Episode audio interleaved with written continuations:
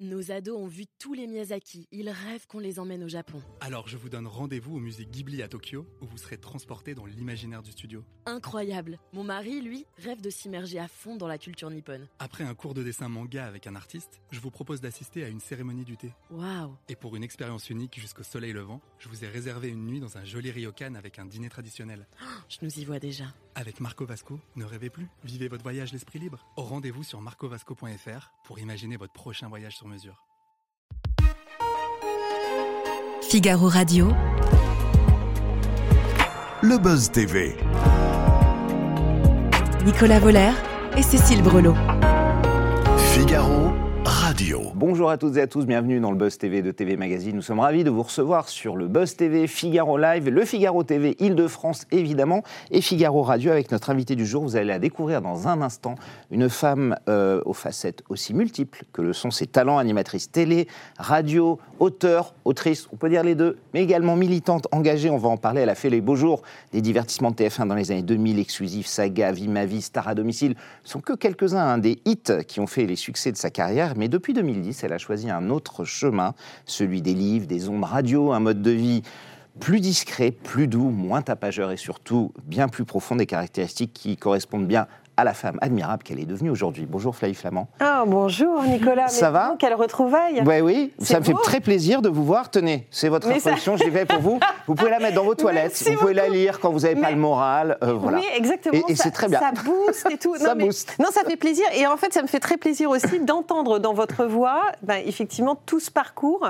Et, Ouais, et il s'est surtout, résumé rapidement. Oui, hein, mais, tu vois, mais c'est aussi cette idée d'être euh, enfin à sa place et enfin comprise Ouais. de ce que l'on est profondément. Absolument. Donc euh, voilà, on peut avoir un certain nomadisme parfois euh, euh, médiatique. euh, et, là, ouais, c'est chouette. Merci. C'est posé. Alors, vous êtes là, Flavie, pour un documentaire notamment qui s'appelle Écarter les jambes, enquête sur les violences gynécologiques. hein, c'est le titre du documentaire de Lise David sur TV1, un documentaire suivi d'un débat que vous animerez, Flavie, qui fait suite notamment ce débat aux nombreuses plaintes hein, qu'on a entendues ces dernières années de patientes, de femmes qui ont subi des violences parfois au-delà du supportable. On va en parler dans, quelques instants, mais juste avant, Flavie, j'ai quand même une question. Le titre du documentaire, évidemment, écarter les jambes, euh, c'est cru, c'est violent, c'est provoquant aussi. J'imagine que c'était aussi l'objectif quand il a été choisi. Bah, vous savez, il y a- il y, a des sujets en fait euh, que, que l'on doit aborder d'une façon frontale. On ne peut pas. Bonjour Cécile, pardon. Oui, oui, Cécile arrive dans un instant, mais elle est là déjà. Oui, oui, non, mais c'est quand même.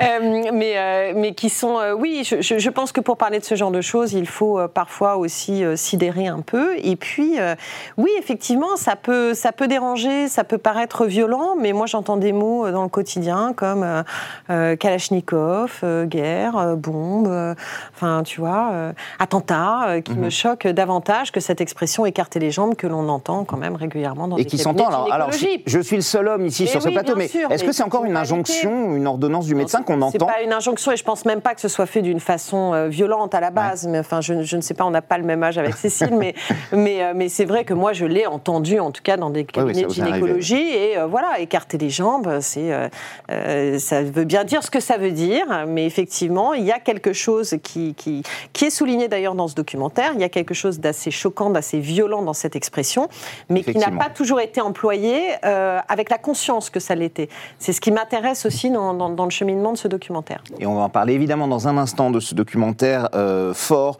poignant, glaçant même parfois, vous allez voir. On parlera aussi de radio, de télé, de projets, de plein de choses. Ce sera après les news médias avec Cécile Brelot. Ça va Cécile? Bonjour Nicolas. Bonjour. Bonjour Cécile.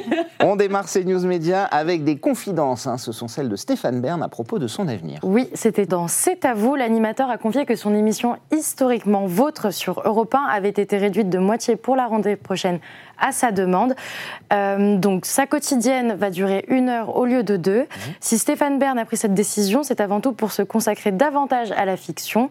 À la rentrée prochaine, il promet de nouveaux épisodes de sa série Belfond, dont il est le personnage principal. Sur France 3 et qui avait, France et 3. qui avait cartonné, hein, qui avait fait 5 millions euh, de téléspectateurs. Vous avez aussi plusieurs cordes à votre arc, comme Stéphane Bern. Vous êtes autrice, euh, vous animez, euh, voilà, parfois même doubleuse. Est-ce que métier d'actrice, c'est quelque chose qui vous a tenté de temps en temps, Flavie Est-ce que vous J'ai seriez joué tenté au de le faire théâtre. Ouais. J'ai joué au théâtre. Oui, mais euh, en fait, moi, vous savez, je, je- je trouve ça assez génial et ça commence vraiment à, à se voir de plus en plus dans des carrières en France.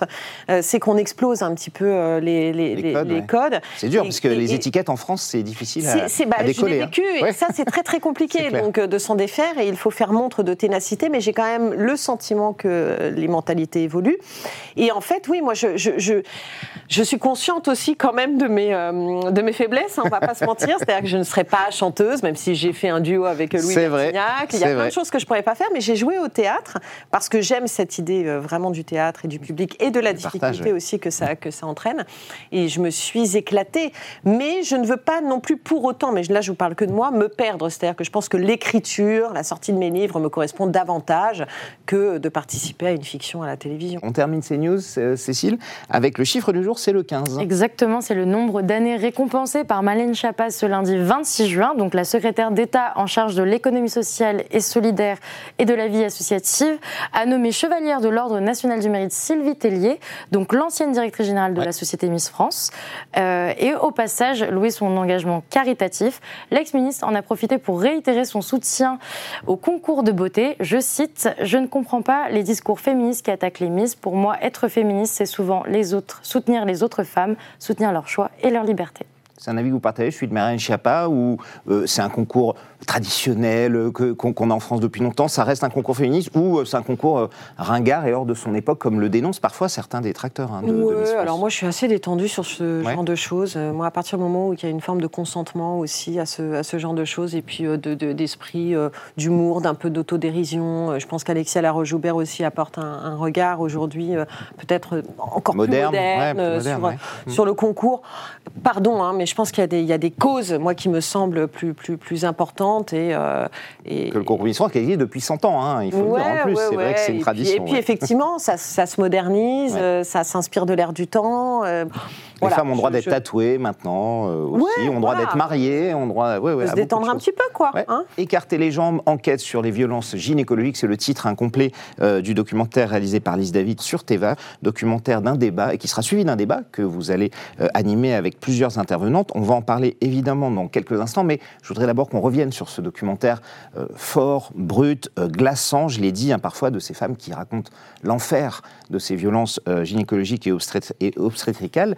Euh, la réalité aujourd'hui du phénomène, Flavie, de ces violences gynécologiques, quel est-il? C'est un phénomène qui s'est répandu, qui touche combien de femmes à peu près? Est-ce que c'est quelque chose de, de très fréquent? Alors, c'est très difficile de, de- de quantifier. Euh, D'abord. Il y a eu des études, hein, effectivement. oui, oui, mais, mais, mais c'est. D'abord, moi, ce qui m'a ce qui m'a convaincu et ce que j'aime dans ce documentaire, pardonnez-moi, Oui, oui. j'apporte aussi quelque chose, euh, une, pas une nuance à ce que vous avez apporté, mais quelque chose de complémentaire.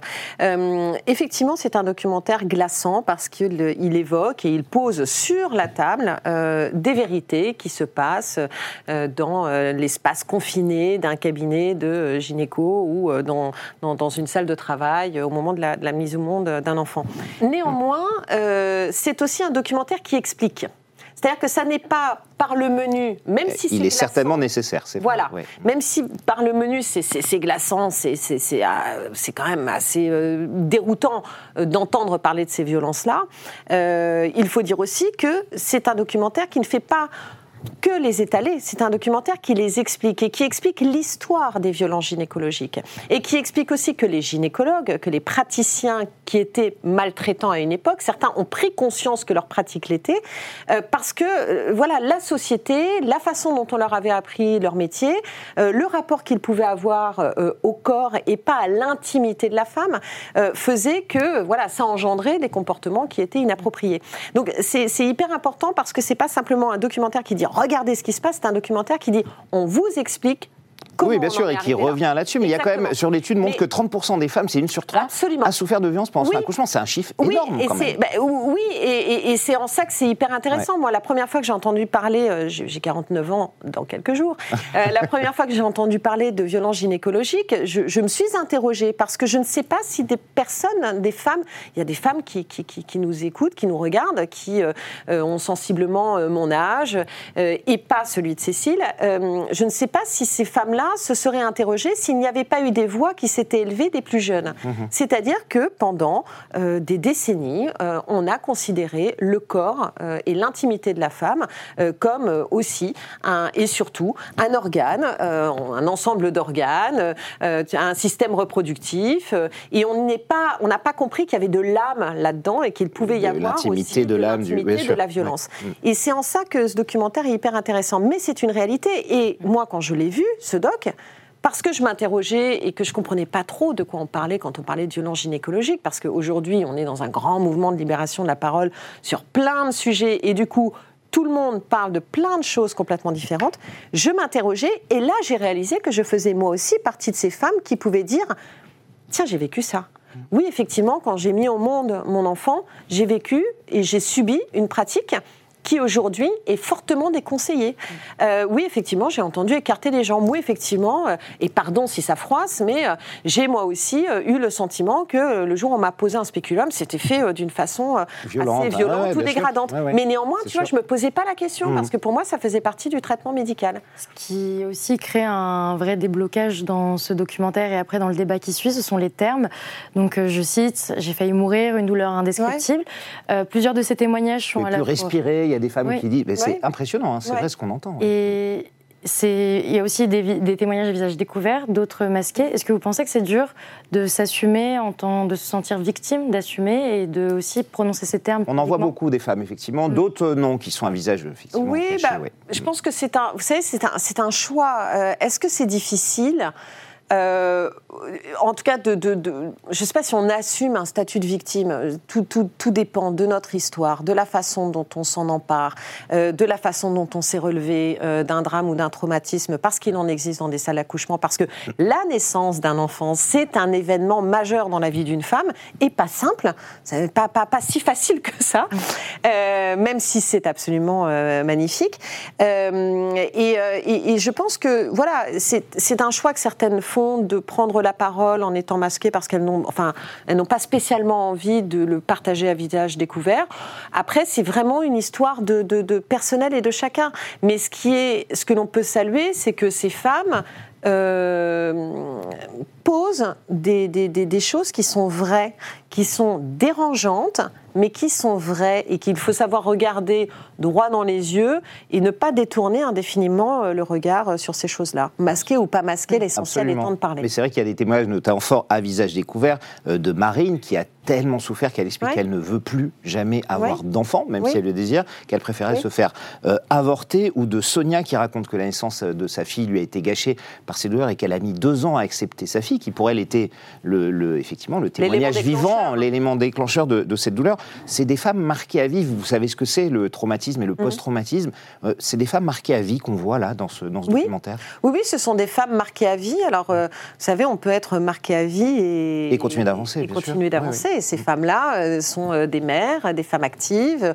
Là, sur cette soirée, on fait évidemment un focus et un zoom sur les différentes. Violences qu'elles ont subies et parfois des drames. Euh, mais encore une fois, c'est une émission qui permet de faire évoluer véritablement la société et le regard que l'on pose sur ces violences-là.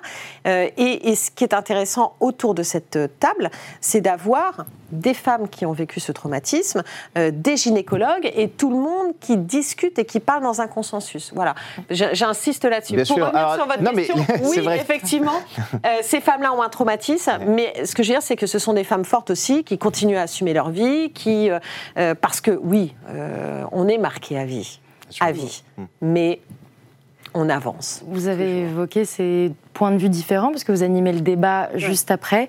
Euh, Il y a des propos qui nous ont un peu interpellés, notamment les propos du docteur Belaï Chalart. Mhm. Euh, je cite. qui est la présidente du conseil. euh, Elle est gynécologue elle-même et est présidente du conseil des gynécologues français. Oui. Et elle dit Ces violences ne sont pas des viols, mais simplement un manque d'empathie et de bienveillance, que ces femmes sont déçues d'avoir souffert pendant l'accouchement et qu'elles reportent leur déception sur le praticien. Est-ce que ces déclarations vous paraissent pas un peu surréalistes? Bien sûr que si elles sont violentes, mais pour moi, c'est important d'entendre tout le monde. C'est Bon, Elle défend sa profession aussi. Alors, elle défend sa profession. Mais parfois, les termes employés sont un peu. euh, Oui, bien sûr, mais évidemment. Euh, mais mais je, ne- je ne fustige pas pour autant euh, la position euh, du docteur Belaïch. C'est-à-dire que d'abord, je pense que c'est pour l'avoir vécu moi dans un autre registre, hein, sur un combat politique que j'ai mené, une mission ministérielle pour faire avancer une loi précise sur la la prescription, prescription ouais. des viols sur mineurs. Euh, j'ai présidé pendant, euh, pendant quatre mois une, mission ministérielle et je tenais absolument à ce qu'il y ait tout le monde autour de la table pour s'entendre, et les victimes comprises, parce que pour moi, les victimes sont les premières expertes des drames qu'elles ont vécus. Euh, et, là, c'est la même chose. Donc, je, peux quand même saluer le fait que le docteur Belaïch soit venu sur, sur, sur ce plateau, qu'elle ait écouté ces femmes. Oui, effectivement, parfois, il est des mots maladroit, violent, difficile à entendre lorsque l'on est victime, comme moi j'ai pu en entendre aussi à mon endroit au sujet du viol. Euh, néanmoins, euh, je, tenais à ce qu'elle soit là pour qu'elle puisse expliquer aussi, parce que j'aime la nuance dans, une émission, dans un monde qui en manque de plus en plus, qu'elle puisse expliquer aussi que, euh, effectivement, il n'y a pas l'intention euh, de violer. Il n'y a pas l'intention de commettre forcément une violence sexuelle. C'est pour moi, c'est enfin, je, je- peut-être que je vais à partir du froisser moment où aussi c'est en fait, ça- c'est du viol. Oui, parce est que. une. Alors c'est intéressant, mais même la- l'appellation viol, hein, pardon, mais c'est On rappelle, euh, la, la définition du violence psychologique, c'est pratiquer des actes non justifiés médicalement et sans le recueillement de consentement de la patiente. Exactement. Euh, mais, mais, mais, mais je ne sais pas si les choses sont faites réellement à dessein. Donc c'est intéressant Ouais, ouais. de s'interroger sur des pratiques qui sont là depuis des décennies. Et ça n'enlève rien à la violence de ces pratiques. Mais c'est l'interrogation. Donc quand elle dit dans sa position, euh, je ne pense pas que ces gynécologues soient consciemment maltraitants, euh, voilà, je, peux l'entendre. Et je pense que ça fait, euh, ça fait débat et ça permet de faire avancer les choses. Alors, sur le, le- le site, hein, notamment du Collège des, des gynécologues français, on constate que 60% des gynécologues français sont des hommes. Il n'y en a pas sur votre plateau. C'est six femmes. Pour quelle raison, Flavie? Parce qu'ils ont refusé, tous les hommes que l'on a contactés. Tous les gynécologues Euh, hommes. Ah oui. Absolument. Et c'était quoi la raison avancée euh? Ah, vous savez, hein, quand on refuse, euh, on n'est pas disponible, on n'a pas envie de s'exprimer sur le sujet, ce qui est leur droit. Parce qu'ils se sentent davantage touchés Euh, Ces écoutez, femmes je- qui je- parlent d'agression, euh, de violence, parlent Oui, aussi de femmes. hein, Vous voyez de d'ailleurs le gynécologues docteur Millet qui est venu, euh, Ouais. qui est une gynécologue, dit j'ai été une gynécologue maltraitante, je ne le réalisais pas. Pour Oui, moi, oui, c'est vraiment quelque chose d'important. Euh, parce que les pratiques vont changer justement très certainement grâce euh, à tout ce mouvement, grâce à cette émission, à ce documentaire. euh, voilà, donc c'est les gynécologues hommes ont refusé, Mais ouais. les hommes n'ont pas, n'ont pas voulu venir, ont refusé, et du coup. Bah, excusez-moi de vous dire qu'ils brillent par leur absence, Ben oui, mais ça en, oui, oui. Dit, ça en dit long aussi sur, sur, sur l'engagement qui, qui est le leur dans ces, dans ces violences. Donc Absolument. on parlait de plaintes, de poursuites juridiques euh, qui sont souvent laborieuses. Il y a eu des manifestations, manifestations de rue à ce sujet en Oui. 2022. Comment est-ce qu'on peut changer tout ça? C'est compliqué. Pour l'avoir vécu, c'est Mm. très très compliqué. Sur la définition juridique exacte, c'est pas, pas évident en fait. hein, ouais. Du, du viol, vous voulez Ouais, dire ouais, enfin, oui, c'est ça. Et puis, de ces violences-là, comment Non, les faire de- reconnaître D'ailleurs, euh, bah, c'est- très compliqué. Et puis, euh, je pense que depuis euh, quelques années, vous savez, moi, je- quand j'ai écrit mon livre La Consolation, on était en 2016. C'était un an avant MeToo, un an avant Weinstein. Donc, on va dire grosso modo que depuis 2016, euh, ça- c'est Tout a changé. En sept ans, les c'est- choses ont faux. beaucoup, Ouais. beaucoup changé. C'est très compliqué, c'est très laborieux. Je pense qu'il faut, euh, bon, il faut impérativement que euh, euh, les pouvoirs publics euh, s'emparent de la question. Il faut absolument que le législatif s'interroge sur cette question-là. Ça, c'est une évidence. Et ça, c'est de leur responsabilité. Après, il faut continuer à parler, mais je pense qu'il faut parler avec une certaine pédagogie, expliquer, c'est le but de cette émission aussi sur Teva, c'est pas simplement de se mettre sur la gueule, pardon, mais sur un sujet qui divise, mais c'est d'essayer de... C'est comme ça d'ailleurs, moi, Oui, j'ai- obtenu euh, euh, le rallongement des délais de prescription, c'était d'entendre toutes les parties, de les considérer et d'essayer d'avancer ensemble. À titre personnel, en tout cas, ça, ça, ça a fonctionné une fois, donc je pense que c'est une, c'est une méthode euh, à mon sens, importante. Et que, et que ça peut aussi euh, avancer. Qu'est-ce qui a changé fondamentalement dans votre vie, Flavie, depuis euh, la consolation, depuis cette espèce de déflagration il y a sept ans hein euh, Toute votre vie a changé Ah depuis ouais, toute ans ma vie a changé, ouais. Alors, c'est c'est pas véritablement ce que. Bon, La Consolation est sortie il y a 7 ans, mais le livre a apparu à un moment où, je, où moi, j'étais déjà guérie. Oui, oui. Je, je n'ai pas écrit ce livre pour guérir moi-même, hein. c'est ça qui est Vous important. aussi pour expliquer et dénoncer. Oh, Absolument, c'était pour absolument. pointer du doigt violeur et puis c'était pour, euh, pour dénoncer, euh, selon moi, une, une injustice de, de la loi française. Donc, euh, mais c'était parfaitement. J'allais bien. Oui, oui. Donc ça fait dix ans que, que, que, que je. Ma, ma- ma vie a littéralement changé, mais parce que avec cette, cette révélation à moi-même, euh, avec cette, ce travail que j'ai fait, cette, cette, ce, ce drame que j'ai que j'ai que j'ai embrassé, euh, bah, j'ai- je, je me suis complètement trouvée. Donc aujourd'hui, euh, euh, bah, le monde autour de moi s'est adapté à moi et ça n'est pas moi qui me suis systématiquement contorsionnée pour correspondre à ce qu'on attendait de moi. Donc du coup, après, bah, c'est tout. C'est- C'est c'est la vie qui change, c'est ta carrière qui change, c'est des choix professionnels que tu fais, ce sont Bien des sûr. gens que tu vois plus parce que c'était des personnalités toxiques, c'est replacé. En fait, le monde s'est remis à l'endroit. Voilà, Pour même vous, si, même si c'est un monde chaotique. Vous l'avez remis à l'endroit pour vous, ouais. Mon monde, en tout cas, s'est remis à l'endroit et ça, c'est essentiel. On va parler maintenant de vos actualités à la radio. Euh, donc, vous êtes tous les jours, euh, tous les soirs Oui. d'un jour J. Donc, c'est de 20h à 21h sur RTL.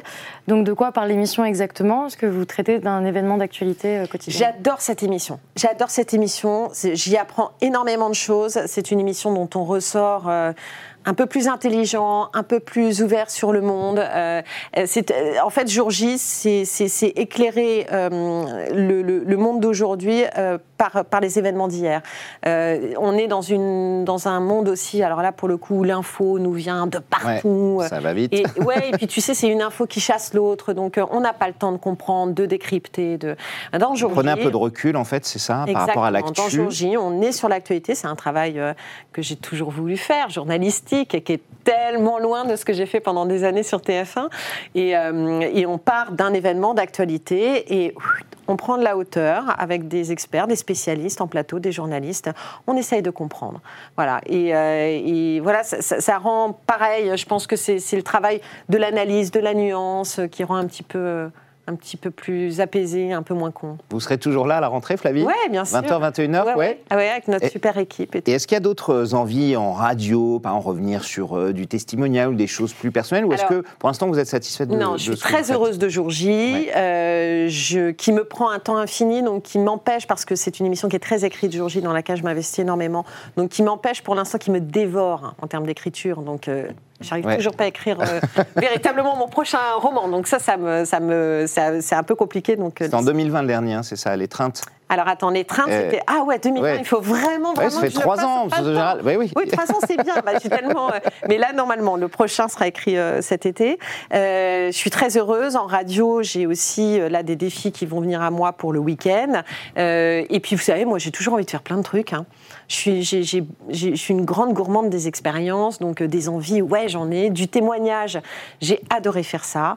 Euh, de la télé, bah, maintenant, que je suis tellement à ma place, euh, c'est vrai que j'ai- je- l'antenne me, me, me, me retitille. Ah, ça vous retitille, Ouais, justement. ça me retitille. Cécile était curieuse là-dessus, Et- ah justement. Parce que Teva, c'est une chaîne du groupe M6, Oui. comme RTL, W9, euh, Paris Première. Ouais. Mystère, oui, il y a du choix. On connaît la volonté de, bah, de la synergie de la part de, de ce groupe. Ouais. Est-ce que vous avez pu discuter d'autres projets télé avec eux, d'autres euh, En fait, ils connaissent ma position. Ça fait des années quand même hein, que, que RTL a été euh, Ouais. euh, racheté par, par M6. Oui, oui, quelques et donc, euh, voilà, on, on se connaît tous. Je ne suis pas sur Teva par hasard parce qu'effectivement, c'est beaucoup plus simple de m'appeler à RTL et de dire hey, dis donc, t'es de la maison, c'est super. On sait- voilà, ce sujet-là, est-ce que ça t'intéresse? Et effectivement, ça m'a ça m'a vraiment interpellée. Donc, je suis très heureuse de l'avoir fait. Euh, mais, euh, mais eux connaissent ma position et, euh, et- et les, et les propositions qui me sont faites, tu vois, s'affine, à ce quoi. que vous voulez. Voilà. Mais vous, est-ce que là, vous avez une envie particulière, Faye Par exemple, demain, je suis Nicolas Taverneau. Bon, je suis juste Nicolas Volaire, mais admettons, je change mon nom. Je suis Nicolas Taverneau. Je vous dis, Oui, Flavie, enfin, je te donne une case, celle que tu veux, faire l'émission que tu veux. Ah, Qu'est-ce que vous attends, aimeriez si faire je faisais l'émission que je veux vraiment, Ouais, ouais. alors écoute, je, je ferai un rendez-vous. Moi, je crois à la télé des rendez-vous. Le succès de Léa Salamé euh, cette année euh, euh, a été euh, éclatant. Pourquoi? Sur France 2, Parce qu'on qu'à l'époque, ouais. retrouve Léa euh, le samedi soir sur France 2. Moi, je crois au rendez-vous. J'ai la nostalgie de la télévision des rendez-vous. Euh, je vis ça en radio. Quand je, quand je prends l'antenne en radio, bah, tous les soirs, les gens savent qu'on a rendez-vous à 20h. Le samedi, on a rendez-vous à 9h15.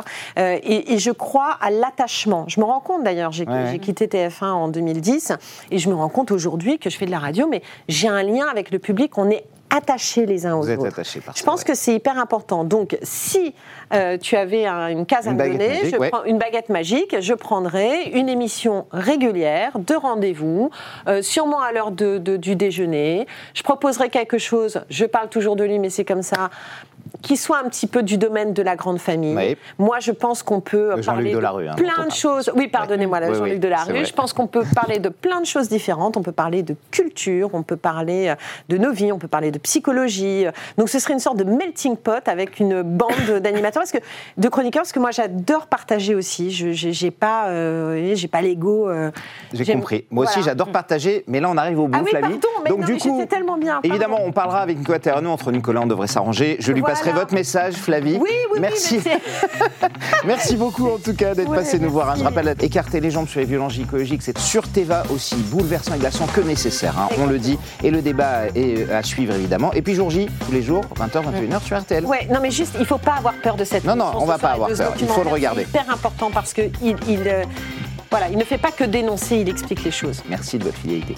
Nos ados ont vu tous les Miyazaki. Ils rêvent qu'on les emmène au Japon. Alors je vous donne rendez-vous au musée Ghibli à Tokyo, où vous serez transporté dans l'imaginaire du studio. Incroyable. Mon mari, lui, rêve de s'immerger à fond dans la culture nippone. Après un cours de dessin manga avec un artiste, je vous propose d'assister à une cérémonie du thé. Waouh. Et pour une expérience unique jusqu'au soleil levant, je vous ai réservé une nuit dans un joli ryokan avec un dîner traditionnel. Je nous y vois déjà. Avec Marco Vasco, ne rêvez plus, vivez votre voyage l'esprit libre. Au rendez-vous sur marcovasco.fr pour imaginer votre prochain voyage sur mesure.